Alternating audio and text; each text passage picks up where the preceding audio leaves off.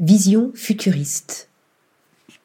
Sur la plage de Galets de Sarpi, au bord de la mer Noire, s'élève une structure ondulante d'un blanc étincelant. Mais que se cache-t-il donc au cœur de la série de plis et de nœuds qui la composent?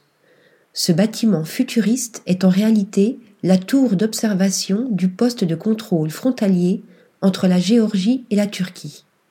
Aux antipodes des bâtiments administratifs dénués de toute inspiration, le lieu a été conçu par le bureau d'architectes berlinois G. Meyer H., à l'image du pays en plein essor qu'il reflète.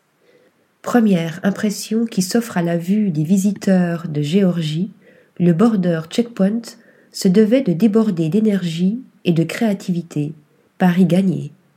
Article rédigé par Yaël Nakache.